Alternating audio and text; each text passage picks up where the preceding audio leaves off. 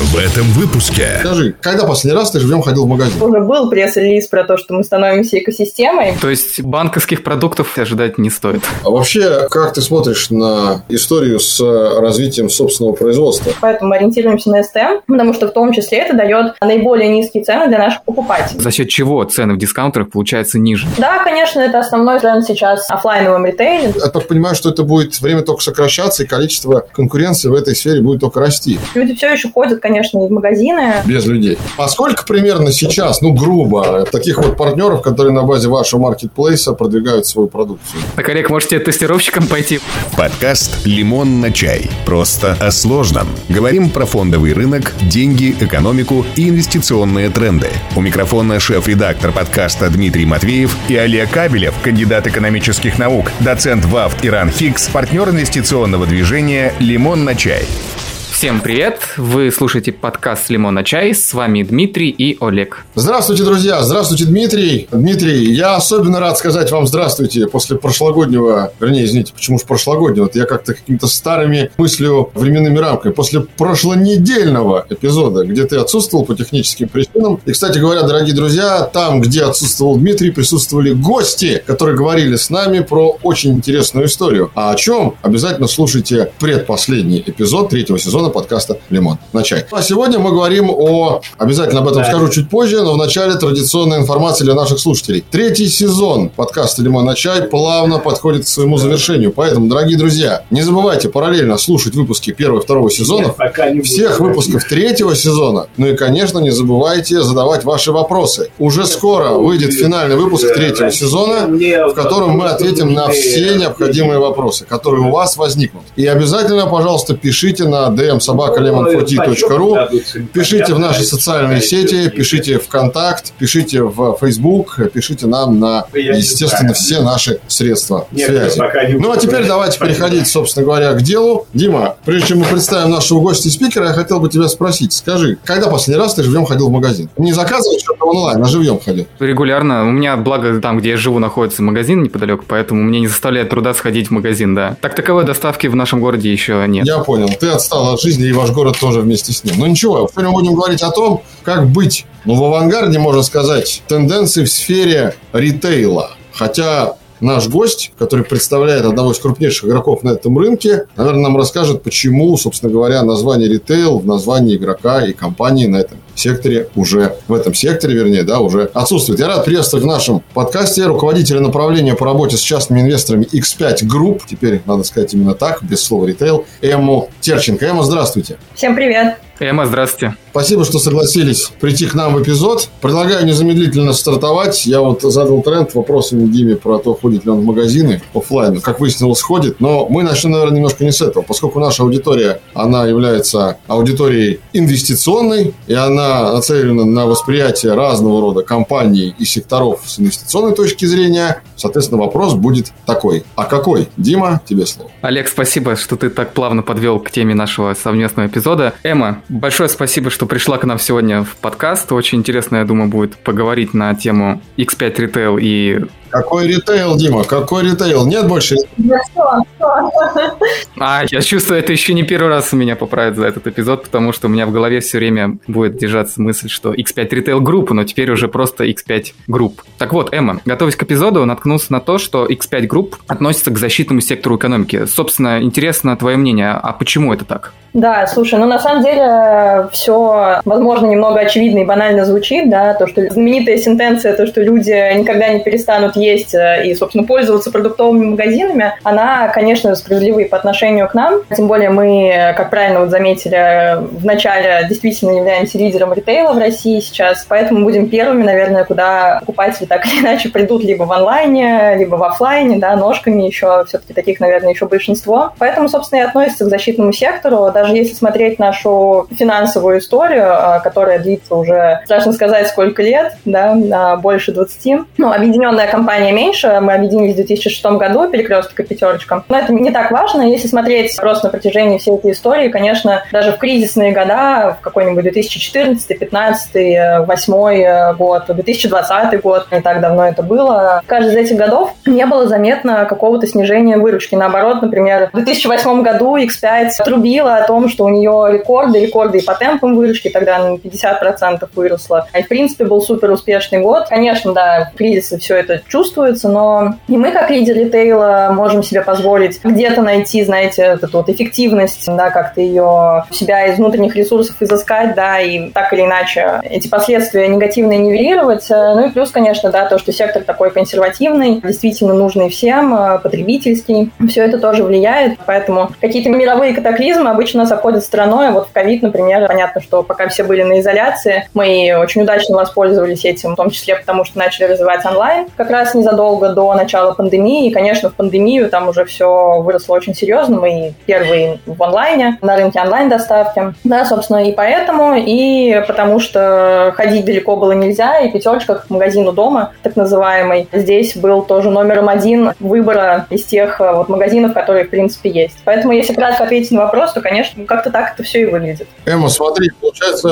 нет худа без добра, да? То есть, если бы не ковид, и бы был онлайн, да? Ну, к сожалению, да, конечно, больше минусов, э, в принципе, по жизни, да, я сейчас не только про X5 говорю, но есть и плюсы хоть какие-то. Смотри, э, о чем я хотел бы еще поговорить. Э, Дима задал тренд по поводу, скажем так, вообще в целом потребительского сектора и его восприятия инвесторами в качестве защитного. Но вот я говорю слово потребительский сектор. Вообще, мне кажется, последние там годы говорить о таких крупных публичных компаниях в этом секторе с позиции слова потребительский сектор, который вот ассоциируется сугубо там с походом в магазин, да, и с предложением потребителя какого-то набора благ, наверное, не совсем правильно. У нас нынче очень модно строить экосистемы. В последнее время все, кому не лень, объявляют о том, что они строят экосистему. Грозит ли такая история X5 Group? Хотелось бы узнать, а то вдруг завтра уже мы увидим пресс-релиз, что экосистема X5 появляется. И второй вопрос в догонку. Не это ли стало причиной того, что слово ритейл ушло из названия? Слушай, ну я тебя могу прекрасно понять, конечно, экосистем сейчас действительно очень много, в этом во всем тоже надо разобраться. Мне кажется, на самом деле, что уже был пресс-релиз про то, что мы становимся экосистемой. Не знаю, насколько тебя это расстроит сейчас, но уже такое есть. Тут надо отметить то, что мы на самом деле, конечно, используем тоже экосистемный подход, но у нас экосистема строится сугубо вокруг еды и товаров вот такого повседневного потребления. Собственно, то, в чем мы специалисты, то, в чем мы одни из лучших или лучшие, да. То есть банковских продуктов от X5 ожидать не стоит?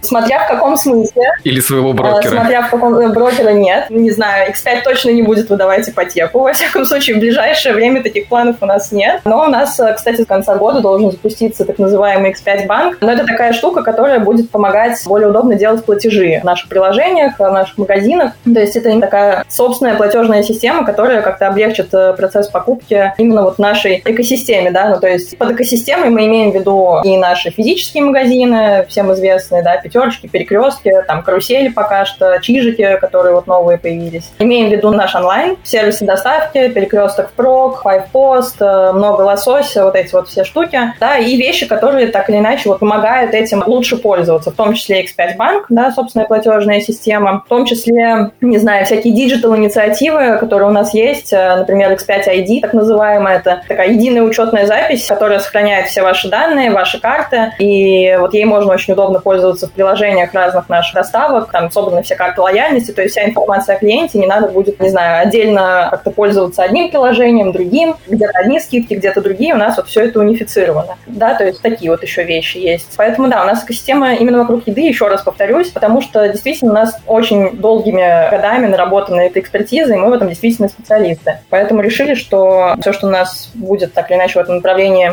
делать лучше, мы будем это развивать.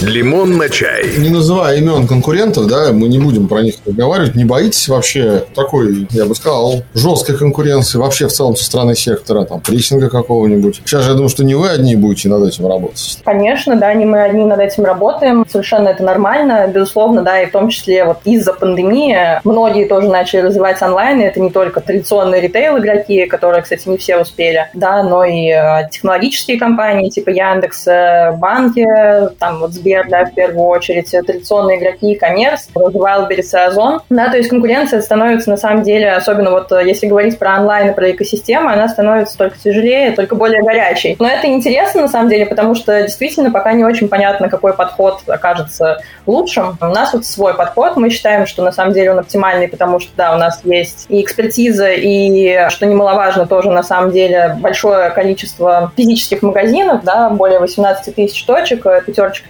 перекрестков и чижиков. Из них мы, собственно, и делаем в первую очередь доставки. И, конечно, вот эта вот офлайн инфраструктура очень сильно помогает в развитии онлайна. То есть это вот наш подход. Но есть и другие подходы, как вы правильно заметили. Поэтому мы не боимся этой конкуренции. Мы уверены, что это будет очень интересно. Но да, она действительно горяча. Это правда. Но это, кстати, сейчас самый интересный сектор в ритейле, да, вот то, что происходит в онлайне. Я бы советовала вообще за этим следить. Думаю, там будет много всего интересного. Эмма, а вот отвечая на вопрос Олега, ты упомянула сеть дискаунтеров Чижик. Да. И вот в конце октября будет первая годовщина существования этой сети дискаунтеров, и мне интересно у тебя спросить, а как она вообще себя чувствует? Эта идея вот открыть такие вот магазины с дешевыми ценами, она как-то оправдала себя или нет? Можно ли подвести какие-то уже первичные итоги вот этого года с момента запуска? Слушай, да, оправдала на самом деле, и более того, оправдала себя более чем, потому что у нас в начале этого года, когда мы чаще всего как-то обсуждали с рынком Чижик, да, говорили, что у нас появился такой новый формат, да, его всячески презентовали. Мы в каких-то самых оптимистичных прогнозах, понятно, что сейчас это еще все на стадии пилота, все равно вот этот год у нас пилотный, и к концу этого года мы уже точно определимся с дальнейшим развитием, но пока результаты только положительные. Как раз в начале этого года наши самые какие-то оптимистичные прогнозы были, ну, 45 магазинов, 50 к концу года. А сейчас уже открыто 30, и мы планируем а, довести это количество к концу 2021 года до 70, то есть уже больше, чем мы планировали изначально, потому что действительно мы видим, что покупатели оценили этот формат. Да, и у нас э, уже сейчас есть э, планы по дальнейшим открытиям. Э, планируем несколько тысяч, 2-3 тысячи в ближайшие тоже вот пару-тройку лет чижиков открыть. То есть для нас это будет даже с учетом нашей уже такой колоссальной сети магазинов, 3000 новых добавленных точек, чижиков для нас это тоже существенная цифра. И мы всячески вот считаем то, что проект действительно сейчас удался. Могу еще сказать то, что как раз сейчас на последнем этапе у нас разработка собственных торговых марок Чижика. Мы пошли таким путем, что у нас э, будут не, не те же самые торговые марки, которые есть э, в X5, в других магазинах, да, в перекрестках и в пятерочках, а, но собственные торговые марки Чижика, тоже для нас очень важно, потому что это позволяет как-то дифференцировать Чижика от э, наших конкурентов и в том числе от других сетей X5. Поэтому сейчас планируется уже завершить этот процесс разработки собственных торговых марок. Сейчас у нас их э, в ассортименте, а, насколько я помню, примерно 20% э, у чижиков, но в целевой модели, вот в том, что как бы вот как мы видим в идеале, планируется, что будет до 75-80% STM в ассортименте чижика. То есть процесс еще идет, процесс идет идет очень активно. Вот сейчас мы завершаем этот пилотный год и дальше отчитаемся более полно, но вот промежуточные итоги а, действительно нас а, радуют. Ну и мы, в принципе, видим, да, то, что жесткие дискаунтеры обязательно будут востребованы в России. Сейчас этот рынок, а, на самом деле, недостаточно развит по сравнению с западными странами, там, в первую очередь, наверное, США, Великобритания, Германия, да, там как бы рынок жестких дискаунтеров гораздо больше, и гораздо больше на бирже, гораздо больше, ну, физически. Сейчас у нас составляет 3% от ритейла в России. Это, в принципе, конечно, тоже не так мало. Ровно в три раза больше, чем э, сегмент онлайн-доставки тот, тот же самый. Но мы видим, что минимум в два раза за ближайшие несколько лет э, этот сегмент может увеличиться. Это уже такая достаточно большая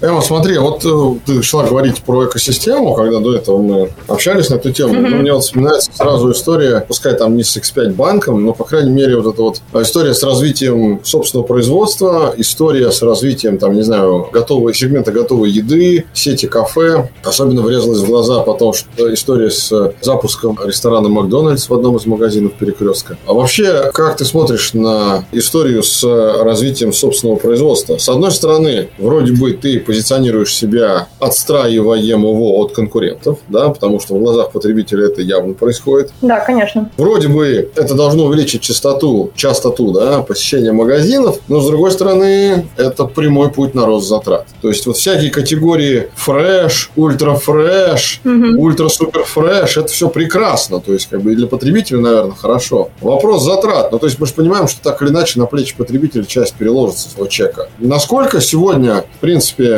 с точки зрения именно маржинальности интересен этот сегмент для ритейла? Ну и вообще, даже не только для ритейла, как мы выяснили до этого, да, для экосистемы. Может быть, на примере вот X5 как раз. На самом деле не совсем согласна с тезисом про то, что это как-то переложится на плечи потребителей, то, что для нас это дороже, потому что для нас это, наоборот, дешевле, собственно, торговые марки, ибо мы сами контролируем это производство, и, во-первых, мы за него отвечаем, то есть здесь тоже меньше рисков. А, во-вторых, а, подчас, на самом деле, дешевле самим что-то сделать, сэкономить на том же маркетинге, на тех же отношениях да, с поставщиками, несмотря на то, что у нас, как у лидера рынка, условия от поставщиков хорошие, да, лучшие на рынке, но, как правило, STM все-таки дешевле в производстве. То есть э, для нас это более маржинальный продукт, э, ну, как правило, да, если мы говорим в целом, да, какую-то среднюю температуру в больнице берем, э, это более маржинальный продукт, чем сторонний. Поэтому нет, наоборот, если даже посмотреть в целом по, там, по средним ценам, наоборот, STM у нас, как правило, чуть ниже по стоимости, чем то, что мы закупаем непосредственно. Так что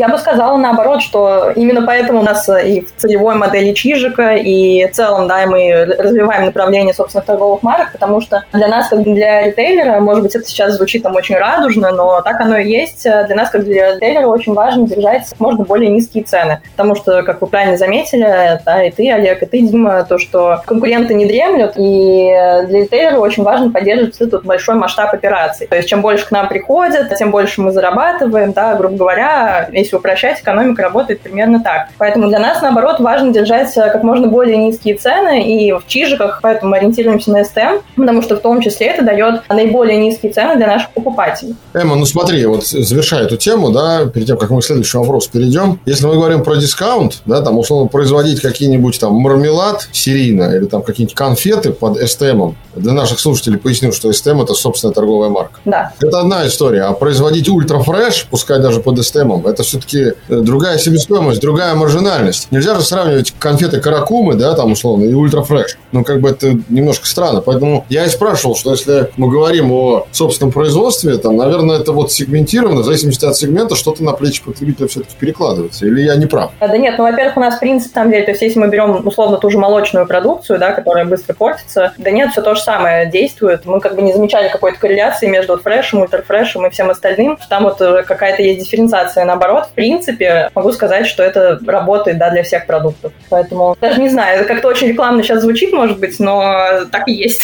В общем, уважаемые слушатели, если вы заходите в какой-либо магазин без рекламы какой-либо марки, мы подкаст не рекламный, мы подкаст информативный, и видите там что-то под маркой группы или магазина, куда вы пришли, помните, что это для производителя дешевле. И, собственно говоря, качество при этом не страдает. Вот, наверное, так. Дима, пожалуйста. Лимон на чай. Про инвестиции. Коллеги, я вот хотел развить эту тему, а именно ценообразование. Вот, э, Эмма, вопрос такой. Чего зависят цены на товаров на полках у вас в магазинах? И за счет чего цены в дискаунтерах получаются ниже? Хочется поговорить на эту тему ценообразования. В целом, конечно, да, зависит от того, STM это или не STM, все это проговорили. Здесь тоже есть зависимость, а, вот, плюс, конечно, да, как я и говорила, зависит а, цена в целом, да, от положения ритейлера на рынке у нас и у других там лидеров, в том числе, не знаю, Магнита, там, Ленты, ближайших наших конкурентов. Конечно, закупочные цены лучше, чем у более мелких игроков, поэтому мы вот можем как-то транслировать более низкие, возможно, цены. Плюс цена зависит, конечно же, от Э,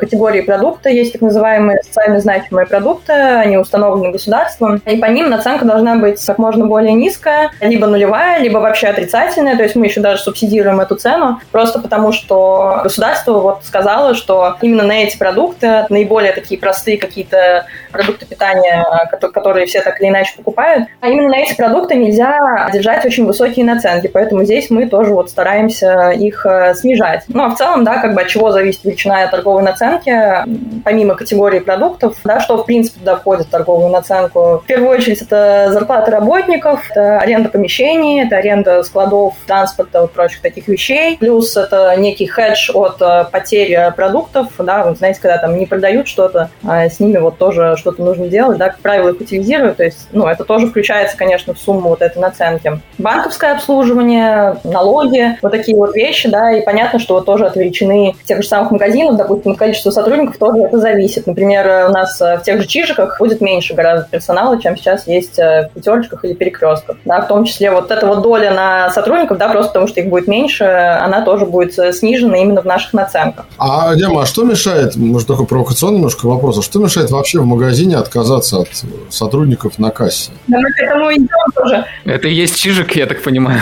Должны быть сотрудники, которые там а, ну, сортируют товары, там принимают товары, это понятно. И то, наверное, скоро и за них будут роботы работать. Но относительно недавно, по-моему, Amazon два года назад открыл первый магазин, правда, не продуктовый, а то ли книжный, то ли там каких-то электронных да, да, да. средств, да, вообще без сотрудников на кассе. Что мешает? Ведь это же экономия на затраты. Да еще и СТМ у вас на полке лежат. Вообще тотальная экономия. На самом деле мешает пока что то, что, конечно, и мы в X5, э, мне кажется, тоже, не знаю, может быть, немного самонадеянно звучит, э, но мы и здесь лидеры, да, лидеры в плане цифровизации вот этих всех процессов. У нас, например, есть и экспресс-скан, так называемый, когда вы просто сканируете в приложении в чеке, там, штрих-коды, и у вас все это в приложении автоматически генерируется, там же можно оплатить, в общем, даже можно вообще услугами кассира и не пользоваться. Да, я пользовался этой штукой, кстати, удобно, удобно. И что, как вам? А слушайте, я могу рассказать такую историю. Когда только появилась эта штука, я как любитель всего нового, у меня есть такая болезнь, да, я как вижу какую-то новую технологию, я ее обязательно тестирую. Я, естественно, придя в магазин, тут же скачал приложение и, значит, сосканировал все там штрих-коды у товаров, даже пошел, взял пакет на кассе, сосканировал его. И когда я подошел, собственно говоря, вот к этому коридору, который отдельно для экспресс-скана, я поднес свой телефон, у меня еще плюс подключена платежная система бесконтактная. Я посмотрел глазом в окошко, у меня все списалось. А дело было вечером, где-то так часов 7 буднего дня, когда люди с работы идут в магазин. Ну, условно говоря, настроение у всех людей бывает разное в этот период, да. Кто-то там после уставшего, тяжелого дня, стоя в очереди на кассе. И тут я, значит, в пустом коридоре прохожу через систему экспресс-скан и иду, собственно говоря, к выходу. Ко мне подбегают сотрудники магазина с криком «А у вас что, получилось?» Вы такие, знаете, 10 пар злых глаз других очередей на меня так раз. И я подумал, что система работает. Ну вот видите, да. Так, Олег, можете тестировщиком пойти в X5 Group? А нам требуется постоянно. Ну вот, я нашел себе работу, дорогие слушатели. После этого эпизода и уйду. Прямо при вас, да. Это был последний эпизод с Олегом Абелевым. Так, собственно говоря, возвращаясь, да, если серьезно, да, переходить к вопросу, вот эта вот э, история с э, возможным развитием магазинов без сотрудников, вернее так, без сотрудников на кассе, вообще она жизнеспособна, либо это все, знаете, как, не знаю, на Луне, что-то такое сказочное, далеко грядущее? Слушайте, ну на самом деле это философский вопрос, э, и мы там, как крупнейший работодатель, один из крупнейших работодателей России, пока точно не собираемся массово там увольнять кассиров, такого нет, потому что и у нас, в том числе, да, как у пионеров некоторых технологий, во всяком случае в России, даже у нас сейчас магазинов э, без кассиров, э, их практически нет, у нас их два, насколько я помню. Может быть, чуть-чуть сейчас открылось еще несколько, но в целом я даже не слышала таких новостей, поэтому у нас тоже все на стадии такой очень-очень еще пилотируемый, очень начальный, реальной. Мы пока что смотрим на эффективность. Но, конечно, это в том числе, наверное, и после ковида стало еще более актуально, потому что до сих пор мы видим, да, несмотря на то, что там в России стало меньше ограничений, все равно мы видим то, что люди а, еще опасаются немного приходить в магазины, в том числе мы это видим там по динамике нашего среднего чека, трафика. То есть средний чек растет, а трафика чуть меньше, да, просто потому что люди делают а, более крупные покупки за один раз. Да, и вот это вот еще некоторое опасение, конечно, сохраняется, что только подстегивает, да, развитие каких-то вот бесконтактных способов, и экспресс-скан, и магазины без касс. Но скорее я бы сказала, что это будущее все-таки. Пока что все будет выглядеть более традиционно, но мы постепенно внедряем те же самые кассы электронные, их достаточно много, достаточно много уже где есть, но они пока что еще действуют вместе с кассирами, то есть есть выбор, куда пойти. Мы видим просто, что они, да, как бы делают очереди меньше, собственно, это тоже помогает там и трафику, и продажам, но без кассиров, и тем более, да, без людей, которые будут следить за свежестью качеством продуктов, за, целом, там, за безопасностью, за состоянием магазина, а мы от них, э, безусловно, тоже не откажемся. Они есть у нас даже в тех магазинах, где нет касс. То есть все равно там есть сотрудники, к которым при желании можно обратиться. Поэтому именно будущее вообще без людей в магазинах, а без сотрудников, да, я думаю, в ближайшее время точно невероятно. Ну и даже в более дальней перспективе все-таки человеческий фактор, да, довольно важен все равно и для нас. Лимон на чай. Эмма, а вот такой вопрос. А вы планируете, ну, я имею в виду X5 группы, отказываться от крупных магазинов, ну, таких как гипермаркет «Карусель», например, в пользу магазинов от у дома? Потому что, когда я готовился к теме, узнал, что этот формат магазинов, особенно в пандемию, показал себя очень хорошо. То есть люди предпочитали выбираться в те магазины, которые были непосредственно у них у дома, и там закупаться каким-то небольшим количеством продуктов там на неделю, скажем, например, на две. Угу. Да, конечно, это основной, собственно, тренд сейчас э, в офлайновом ритейле, да, вот в магазинах, то, что действительно люди вот вместо вот таких крупных форм, знаете, да, гипермаркетов предпочитают магазины у дома, в том числе из-за пандемии, потому что действительно далеко было ходить нельзя, а гипермаркеты, как правило, все-таки находятся в отдалении от людей. В целом поменялись какие-то потребительские привычки, потому что если раньше Условно, вот когда мы в 2008 году приобрели «Карусель», это был такой супер прорывной формат. Он занимал у нас одну пятую выручки. Сейчас там вообще какие-то незначительные доли. И действительно, это была очень хорошая сделка, очень правильная на тот момент, потому что люди отчасти воспринимали гипермаркеты как такое развлечение, что вот можно поехать вместо телевизора в выходной, да, поехать закупиться на неделю, там всякие были интересные продукты, да, большой выбор, э, скидки, в целом, да, цены были, возможно, чуть ниже. Так оно все и было какое-то время. Плюс, конечно, онлайн тоже подстегнул, потому что тот же самый перекресток прок, э, наш самый э, старый онлайн-формат и один из самых важных все равно до сих пор сейчас онлайн-форматов, даже перекресток прок, который сейчас уже у нас стал маркетплейсом, там выбора именно гипермаркета, да, если не больше. Поэтому зачем э, таких продуктов, таких магазинов, в принципе, сейчас на рынке есть несколько штук, и зачем куда-то ехать, когда вот есть возможность быстро заказать онлайн или быстро сходить в пятерочку или там другой какой-то магазин у дома, и там, конечно, да, меньше ассортимент, но в целом он довольно сбалансированный, там можно найти все нужные продукты, и с точки зрения ассортимента тоже проигрыш не очень большой. Поэтому да, и мы отказываемся тоже, конечно, сейчас от э, наших гипермаркетов карусель. В ближайшие несколько лет э, мы в целом, да, эту сеть трансформируем, ее не будет, то есть мы частично сейчас э, переделываем в там где-то возможно гипермаркеты. Да, именно потому что видим смену потребительских трендов и всячески подстраиваемся под это. И в принципе, да, если тоже говорить про тренды, про то, какие форматы будут расти. А, ну, мы видим, конечно, в первую очередь, да, это магазины у дома.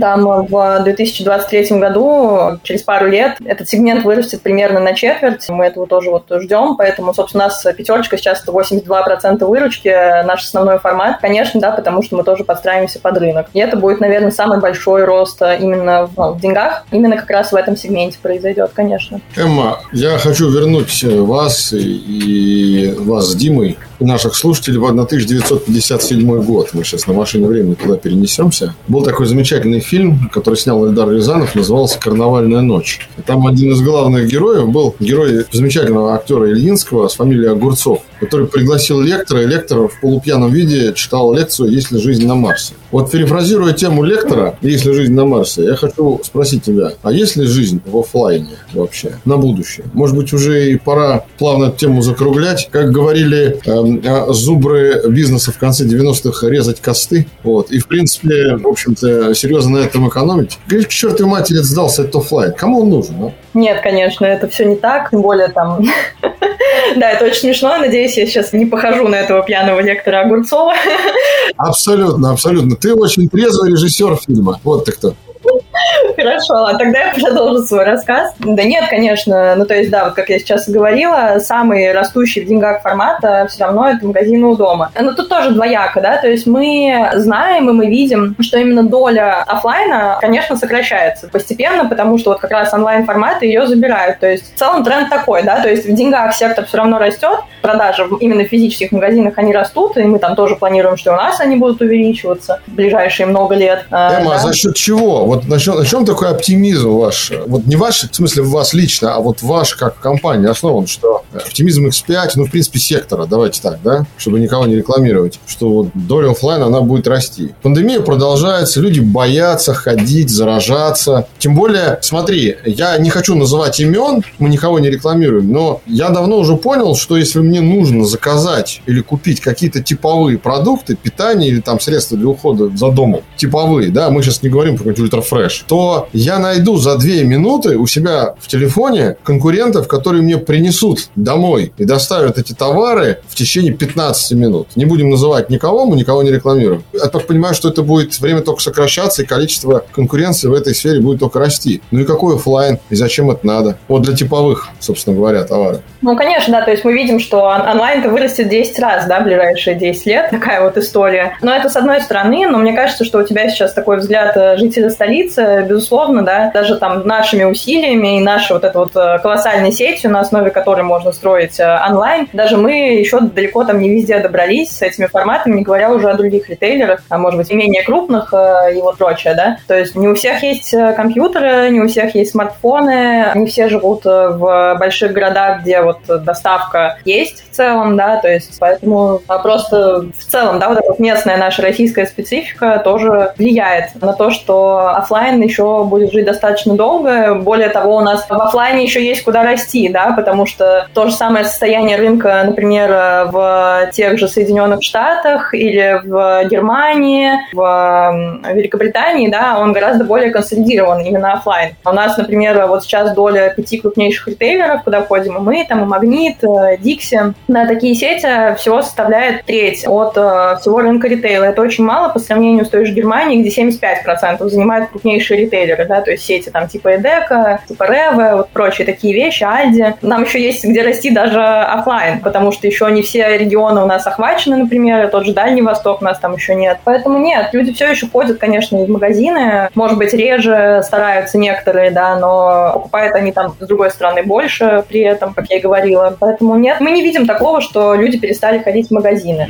Лимон на чай. Инвестирование для каждого. Эмо, завершая тему форматов, я знаешь, что хотел тебя спросить, а как относишься ты к смешанному формату? Ну вот, по примеру некоторых сетей американских, я, будучи в Штатах, некоторое время назад э, открыл для себя такой формат, и он мне показался весьма удобным и в чем-то даже экономичным. Вот мы говорили недавно о том, что не планируют X5 или там другие игроки рынка увольнять кассиров, что все-таки люди на кассе в магазине есть. Но мы понимаем, что там есть формат 24 на 7, там каких-то точек, да, где кассирам нужно платить там за ночную смену и так далее и тому подобное. Вот в некоторых американских ритейлерах дневная смена, условно, там, не знаю, с 8 до 11 – это классический формат, с 11 до 8 – это самообслуживание, без людей. И что самое интересное, вход в магазин примерно как по банковской карте в отделение. То есть, если там ты приходишь ночью, тебе нужно в банкомате снять деньги, ты должна карту приложить. Окей, ты берешь с собой, ну, либо карту физически, либо берешь телефон и прикладываешь ее к входу, чтобы пройти, чтобы не было желания справить нужду в торговом зале и всякого такого и прочего, да? Вот как к этому относишься? Этот формат, он в России вообще жизнеспособен или нет? Ты имеешь в виду именно формат, когда вот часть дня работают? Да.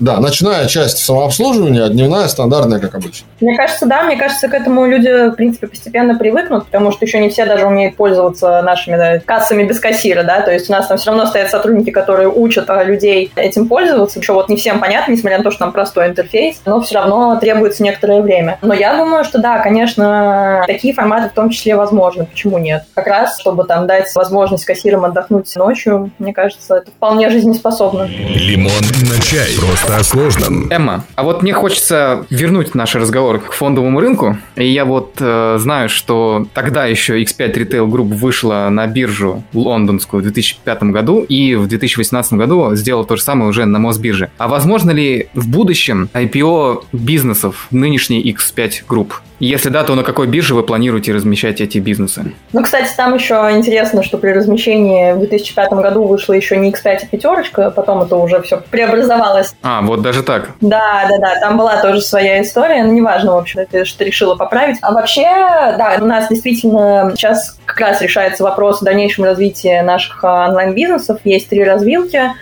Первое – это то, что мы договариваемся с так называемым стратегическим партнером, крупным игроком и коммерс, с которым будем совместно развивать сервисы. Вторая развилка – это, собственно, IPO.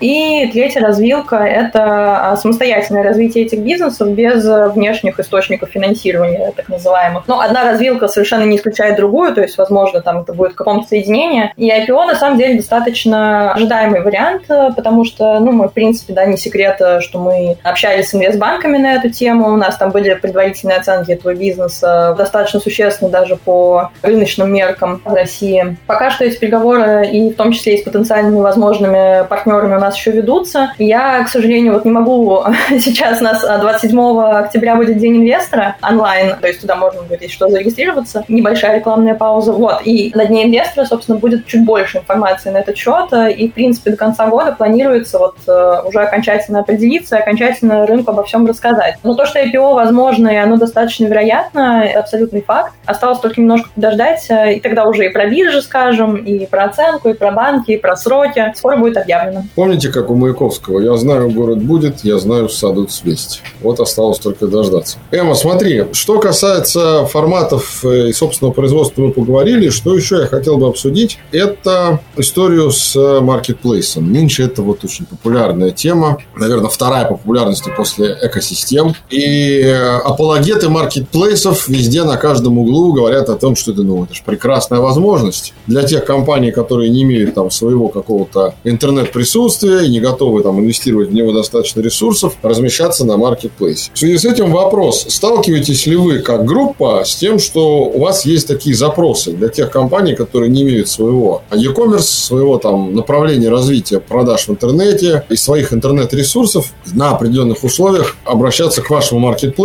и, соответственно, расширять аудиторию. Вообще, насколько это направление сегодня X5 и в целом сектор использует? А, мы сталкиваемся с такими предложениями, мы их всячески приветствуем, потому что действительно у нас как раз стратегии было принято, что наш основной такой формат а, онлайн-гипермаркета «Перекресток Про» медленно, но верно, не очень медленно, если честно, но достаточно верно превращается в так называемый FMCG Marketplace. И, собственно, в этой модели мы сейчас и существуем, да, то есть это все все равно крутится вокруг еды и каких-то сопутствующих товаров, словно там бытовая химия, товары для животных и вот все прочее. И мы не только планируем, но мы уже и подключаем сторонних партнеров партнеров, э, в том числе тех партнеров, которые способны усилить наше предложение. То есть, например, вот один из таких партнеров — это Макдональдс. У нас э, есть свои бренды готовой еды, мы их тоже так или иначе в нашей экосистеме развиваем. То есть Макдональдс как такой сильный бренд, безусловно, тоже нам поможет в развитии и нашей площадки. И у нас в целом планируется до конца этого года новые партнеры, крупные именно, до 10-15 э, фирм. Поэтому да, то есть, конечно, конечно, в этом есть перспектива, потому что в целом, да, сейчас все движется к синергии, в том числе тот же самый Макдональдс. У нас и в офлайн формате с пятерочкой там э, смешался, да, может быть, вы знаете, появился такой э, у нас э, отдельная такая сущность, э, когда пятерочка соединена с э, рестораном Макдональдс, э, да, и то есть это тоже все взаимовыгодно. И для них это дополнительный трафик, и для нас это дополнительный трафик, и для клиента это более удобный какой-то сервис, как нам кажется. Конечно, тоже такой экспериментальный формат, но вот у нас были такие предположения. Поэтому да, то есть для клиента, конечно же, это тоже все гораздо удобнее, когда и в одном месте и пятерочка, и вот какие-то другие еще сети и другие какие-то бренды готовой еды. Поэтому мы, конечно же, да, мы как крупнейший ритейлер, да, я снова как мантру это повторяю, нашу социальную миссию прекрасно тоже помним и, да, конечно, заботимся и о нашем бизнесе, и в том числе о том, чтобы клиент так или иначе, да, приходил и видел более-менее все, что ему действительно нужно именно вот в нашем сегменте FMCG, сегменте еды. Знаешь, Дим, я вот сейчас слушал Эму и подумал, представляешь, это дело такого недалекого будущего. Приходишь ты в Макдональдс, а там в меню, кроме гамбургеров и чизбургеров, еще есть ТМ пятерочки. Или приходишь ты в пятерочку, а там лежат гамбургеры и чизбургеры на торговых полках. Вот это называется кооперация. Все, конечно, не так смешивается, да, мы все-таки раздельные еще какие-то... Нет, нет, ну я шучу, конечно, я шучу. Да, да, я, я понимаю, но такое тоже вполне возможно, никто не знает. Нет, ну рано или поздно, это все же зависит от позиции компании, позиции контрагента. Лимон на чай, только правда. Эм, а сколько примерно сейчас, ну грубо, я понимаю, что там не надо с точностью до единицы, таких вот партнеров, которые на базе вашего маркетплейса продвигают свою продукцию? Порядок хотя бы, это десятки, сотни, там, тысячи? Пока что это еще даже не десятки. Мы, конечно, не хотим да, расширять до бесконечности пока что в ближайшее время, не планируем. Для нас это тоже еще более-менее новый формат вот этого маркетплейса. Но, конечно, потом этих партнеров будет гораздо больше. Сейчас пока тестируем с э, десятком, с двадцатью вот, буквально партнерами, да. Ясно. Ну, тогда мы ждем резкого увеличения количества таких вот партнеров, скажем так. И, наверное, не только по X5, но и в целом по сектору. Да, да. В целом, конечно, да, такие форматы существуют и появляются не только и у нас, в том числе, не знаю, те же самые самые, наоборот, универсальные онлайн-ритейлеры, да, как Озон, как Wildberries, они, собственно, и в пандемию особенно активно добавили в свой ассортимент еду. То есть, конечно, да, они вот с другой стороны немножко зашли, потому что именно вот эта синергия, да, когда все в одном месте, более-менее, конечно, сейчас это все привлекает. У нас чуть более узко, да, то есть мы все-таки концентрируемся вокруг товаров повседневного какого-то потребления и продуктов питания, но существуют и другие, в принципе, возможности. Поэтому сейчас идет активная, скажем так, тестовая фаза у всех и вся а, того, как это будет в итоге выглядеть, что в итоге выстрелит лучше всего. Эмма, а скажи, пожалуйста, а как компания планирует зарабатывать, э, когда у населения сокращаются доходы? То есть э, я уже знаю, что вы тестируете формат дискаунтеров чижик, и он показывает себя хорошо. И вот мне интересно, в долгосрочной перспективе, если этот тренд с падением реальных располагаемых доходов населения сохранится, то есть э, вы будете дискаунтерами замещать основные магазины, или это просто развивать направление как в придачу к тому, что у вас уже есть? Ближайшие годы не планируем замещать дискаунтерами другие магазины. У нас, наоборот, собственно, специфика и отчасти для чего нам тоже понадобились ESTM, которые мы сегодня так активно с вами обсуждаем, как раз для того, чтобы не происходило так называемой каннибализации этих форматов. То есть пятерочка — это все-таки отдельный формат от чижика, и мы хотели бы, чтобы вот переток клиентов был минимальным или вообще нулевым. Да? Сейчас мы пока видим, что его, в принципе, не происходит. То есть, э, конечно, вот именно замещение не хотелось бы. А, но здесь, как мы планируем зарабатывать, мы, в принципе, да, тоже я об этом уже говорила, в принципе, стараемся поддерживать привлекательные цены, и для нас это важно именно в том числе с точки зрения не только нашей социальной миссии, да, не только того, что мы такой вот всенародный ритейлер, но и, конечно, в том числе для того, чтобы поддерживать уровень заработка, потому что, да, ритейл, в принципе, это бизнес масштаба. Чем он более масштабен, чем больше у нас покупают, тем больше мы зарабатываем, да, и поэтому а, нам выгоднее как раз держать более низкие цены. То есть мы от этой ценовой политики отказываться не собираемся и стараемся держать наценки даже не по социально значимым товарам, а по всем группам настолько минимальными, насколько это возможно, чтобы мы тоже могли зарабатывать, платить нашим сотрудникам, платить за аренду и вот все прочее. Плюс э, я бы еще отметила, наверное, то, что зарабатывать за счет э, грамотного предложения, которое у нас сейчас есть. Под этим я имею в виду то, что у нас э, действительно разные форматы на разные вкус и кошелек. У нас так сложилось, да, то, что есть пятерочка такой, дискаунтер, мягкий дискаунтер, назовем его так, то есть он, конечно, тоже позиционируется у нас как магазин с очень дружелюбными ценами все равно. Да, это вот наш основной массовый формат, да, как я и говорила, тоже за счет объема, за счет такой массы покупок мы тоже планируем зарабатывать. А, но есть еще и перекресток, тоже наш достаточно важный э, второй по объему формат, 16% выручки нашей приходится на перекресток. Это супермаркеты у них, там более высокие цены, более широкий ассортимент, да, то есть э, если есть э, те группы, которым интересно там какой-то другой ассортимент, отличный от пятерочки, они могут пойти в перекресток. Такие группы все равно есть, они будут, несмотря на общее падение доходов. Поэтому да, то есть здесь вот такое вот предложение, да, еще есть э, плюс чижики. На самом деле это не только для там э, людей со сниженными доходами, да, но и в том числе для людей, которые... Там же, в принципе, базовые продукты. А если у вас есть просто желание как-то оптимизировать бюджет, вне зависимости от ваших доходов, мы как раз вот стремимся, собственно, и предложить там нормальные, адекватные цены, как можно более низкие, за хорошую, качественную, в то же время продукцию. То есть все желающие как-то оптимизировать свой бюджет могут пойти вот в чижики еще в том числе. Конечно, для нас тоже важный формат, потому что мы видим снижение реальных доходов. В общем, мы как-то стараемся так вот балансировать, чтобы угодить э, всем, поэтому у нас получается зарабатывать, э, получается быть эффективными. В общем, Дима, если у тебя есть возможность, ты идешь в Чижик, вернее, когда нет возможности. А если у тебя есть возможность, то ты идешь в другой формат в рамках X5 или другого ритейлера.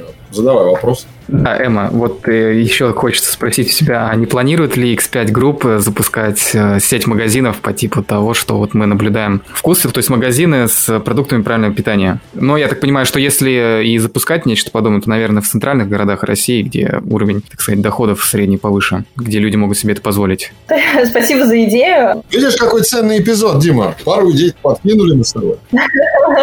Да, и нам тоже какие-то бизнес-идеи перепадают, так что все, все правильно. Пока, насколько я знаю, нет таких планов у нас, а, вот, но надо сказать, что мы, конечно, за всеми конкурентами следим, да, смотрим, какие есть возможности на рынке в целом, да, анализируем эти тренды, и, конечно, да, мы видим, что в целом, и не только там благодаря успеху вкусвилла, но и там то, что мы видим в нашем ассортименте, люди действительно стали больше заботиться о том, насколько продукт в целом здоровый, насколько, грубо говоря, можно отнести к правильному питанию, к эко, и поэтому мы просто у себя, на самом деле, полномерно повышаем долю таких продуктов. А, и STM, да, знаменитые, сегодня тоже уже обсуждали, у нас тоже очень многие именно заточены под предложение здоровой пищи. Поэтому даже если у нас не будет каких-то отдельных форматов, у нас э, все равно доля здоровых продуктов, так называемых, она, конечно, будет увеличиваться, потому что это тоже тренд, и он достаточно важен. Эмма, смотри, мы говорили о э, истории с развитием вот этой вот, ну, скажем так, э, маркетплейсовости, если можно так выразиться, да, Sim. говорили о разных форматах. Мы с вами, в принципе, наверное, многие вещи затронули, но я не могу обойти стороной одну историю, которая связана с конкурентами X5. Я не буду конкретно говорить, что там в конкретных компаниях, и не будем обсуждать их бизнес, но налицо активная позиция ваших конкурентов на рынке слияния и поглощений. Да? То есть мы видим, что Магнит покупает Dixie, Лента покупает Биллу, а X5 в стороне. Либо я не прав. Планируется ли какая-то активность на этом рынке? Либо тренд сделан в сторону развития собственных, скажем так, интенсификации, нежели экстенсификации. Вот так. Да нет, во-первых, этот процесс у нас тоже постоянный. МНД сделки у нас занимают до 10-15% ежегодно вот новых открытий. Единственное, только у нас э, мы покупаем последние годы, да, не таких э, крупных игроков, как Dixie или как Билла, да, как правило, это какие-то локальные региональные сети, которые, э, да, вот мы покупаем и так или иначе расширяем свое присутствие в том или ином регионе. Поэтому этот процесс у нас, в принципе, происходит постоянно. А если говорить про крупных игроков, а, которых можно было бы приобрести, ну, мы смотрели тот же самый Dixie, поняли, что нам не очень подходят эти магазины, и в целом по состоянию, и в целом нам гораздо проще выяснилось развивать действительно свои пятерочки, и развиваться так, как мы хотим, да, то есть мы поняли, что вот интеграция этой сети может будет стоить нам дороже, чем мы хотели бы. Конечно, этот процесс вот э, отсмотра возможных покупок, он у нас тоже всегда ведется, но пока планов именно по приобретению таких крупных игроков, э, лидеров рынка у нас э, нет. Да? То есть, а вот процесс именно каких-то приобретений локальных игроков, он идет постоянно. Также мы да, планируем этой стратегии придерживаться. Поэтому, в общем, отвечая на твой вопрос, да, это как-то так и выглядит. Я понял. Я понял стратегию X5 Group, Дима. Магнит покупает Dixie, Лента покупает Биллу. Потом Магнит покупает Ленту. И потом X5 покупает Магнит. И все заканчивается. Но это так, в шутку.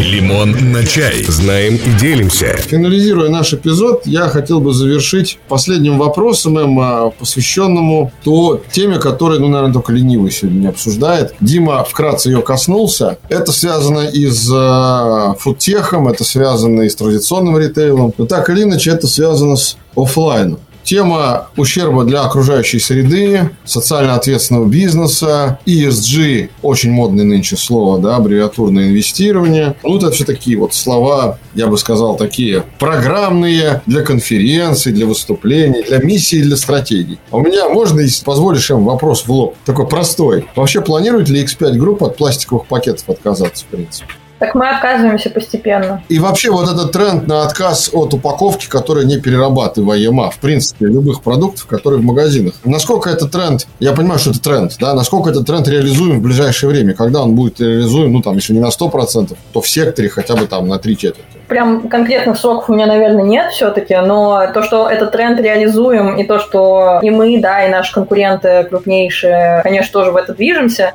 так и есть. Но у нас, а, в принципе, особенно в перекрестках, да, ну и в пятерочках в том числе, можно и уже сейчас во многих, если не во всех, а, выбрать и бумажный пакет, а, да, понятно, что там тоже могут быть разные вот типы бумаги, да, переработки, но все-таки это более экологичный материал, плюс авоськи, такие вот вещи, плюс в целом, да, очень много упаковок у нас сейчас тоже переходит на такую разлагаемую форму, более просто разлагаемую, да, то есть э, мы в этом э, всячески тоже развиваемся. То вообще тема ESG у нас э, такая тоже очень активная. Мы там, например, выпустили недавно отчет для инвесторов про наши все ESG-инициативы, то есть стараемся тоже об этом рассказывать и будем еще больше этого делать, конечно. Так что да. Олег, тут еще можно очень, так сказать, нативно упомянуть наш подкаст, один из предыдущих в этом сезоне про ESG инвестиции. Да, безусловно. Мы об этом говорили уже. Более того, знающие аудитория, в принципе, инвест-движения «Лимон на чай», которая знает не только о подкастах на YouTube-канале, может зайти туда и посмотреть там целую серию видеоинтервью на тему ESG инвестирования, что это такое. Просто почему я про это говорю? Потому что на сегодняшний день очень многие инвесторы, они очень понимают вообще, что практически эта аббревиатура означает и как она практически реализуется. Вот поэтому я и задал этот вопрос. Ну и, наконец, пост, постскриптум. Тем довольно много, и у меня эти вопросы, что называется, знаете, как копились долго. Я слышал о том, что относительно недавно X5 открыл так называемые магазины формата, не магазины, я ошибаюсь, склады формата Dark Store. То есть, когда у вас есть при развитии онлайна потребность в максимальном сокращении времени доставки товара да, от склада до потребителя. В связи с этим вопрос, насколько сегодня время доставки, мы сейчас про онлайн говорим, товара для потребителя критично,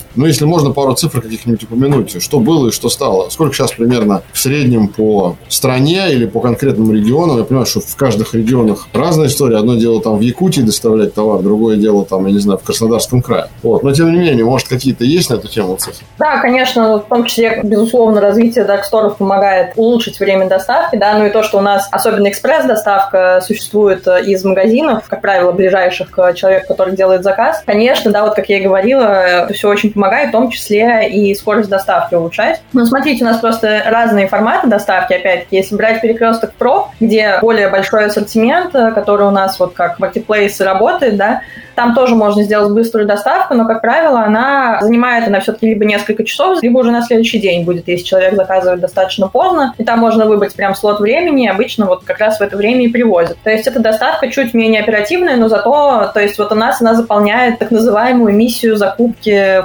поэтому и название такое, что вот если нужно купить вот что-то вот на неделю, там, не знаю, на две недели и все прочее, пользуйтесь перекрестком в прок. А экспресс-доставка, да, она вот вообще практически вся у нас из э, магазинов, она занимает э, до часа, на самом деле. И в некоторых городах, в Москве, например, если перекресток и пятерочка находится прямо в доме, то доставка может занять гораздо меньше часа. Там чуть меньше ассортимент. Дим, ну что, я предлагаю воспользоваться и попробовать. Давай, заказывай, проверишь, мне расскажешь. Меньше часа или больше. Ну, это еще не скоро дойдет до моего города, к сожалению, я так думаю. Ты так говоришь, как будто ты на Луне живешь. Ты не успеешь оглянуться. А где ты живешь? Город Выборг, недалеко от границ Финляндии. Ну уж точно здесь оплачивать с помощью глаза еще пока нельзя. Ничего, ничего. Все впереди, Дима. Спасибо большое, Эмма. Эмма, спасибо. Что мы довольно-таки плодотворно пообщались. Я хочу в завершении сказать, что этим эпизодом мы не завершаем цикл э, выпусках, посвященных ритейлу. Я думаю, что в будущих сезонах мы так или иначе будем к этому возвращаться и обязательно будем об этом говорить. Ну и я напоминаю нашим слушателям, что мы говорили о том, какие современные тенденции ожидают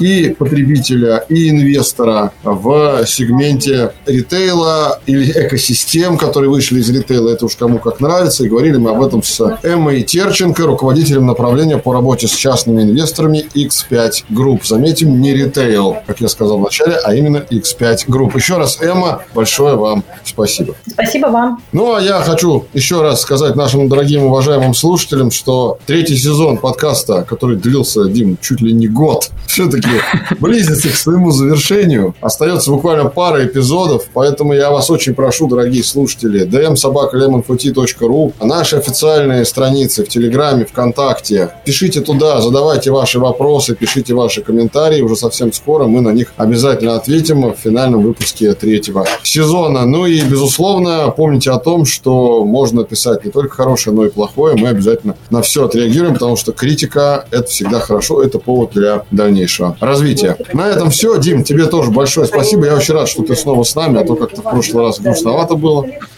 Ну ничего, это была разовая история. Спасибо всем, друзья. До встречи на будущих эпизодах подкаста «Лимон на чай». Пока. Всем спасибо, пока. Эпизод вели Дмитрий Матвеев, шеф-редактор подкаста, и Олег Кабелев, кандидат экономических наук, доцент ВАФТ Иран Фикс, партнер инвестиционного движения «Лимон на чай». Напоминаем, подкаст «Лимон на чай» можно послушать на всех платформах. В официальной группе, в Телеграм-канале, в Google подкастах, в Apple подкастах, Spotify и Яндекс Музыке.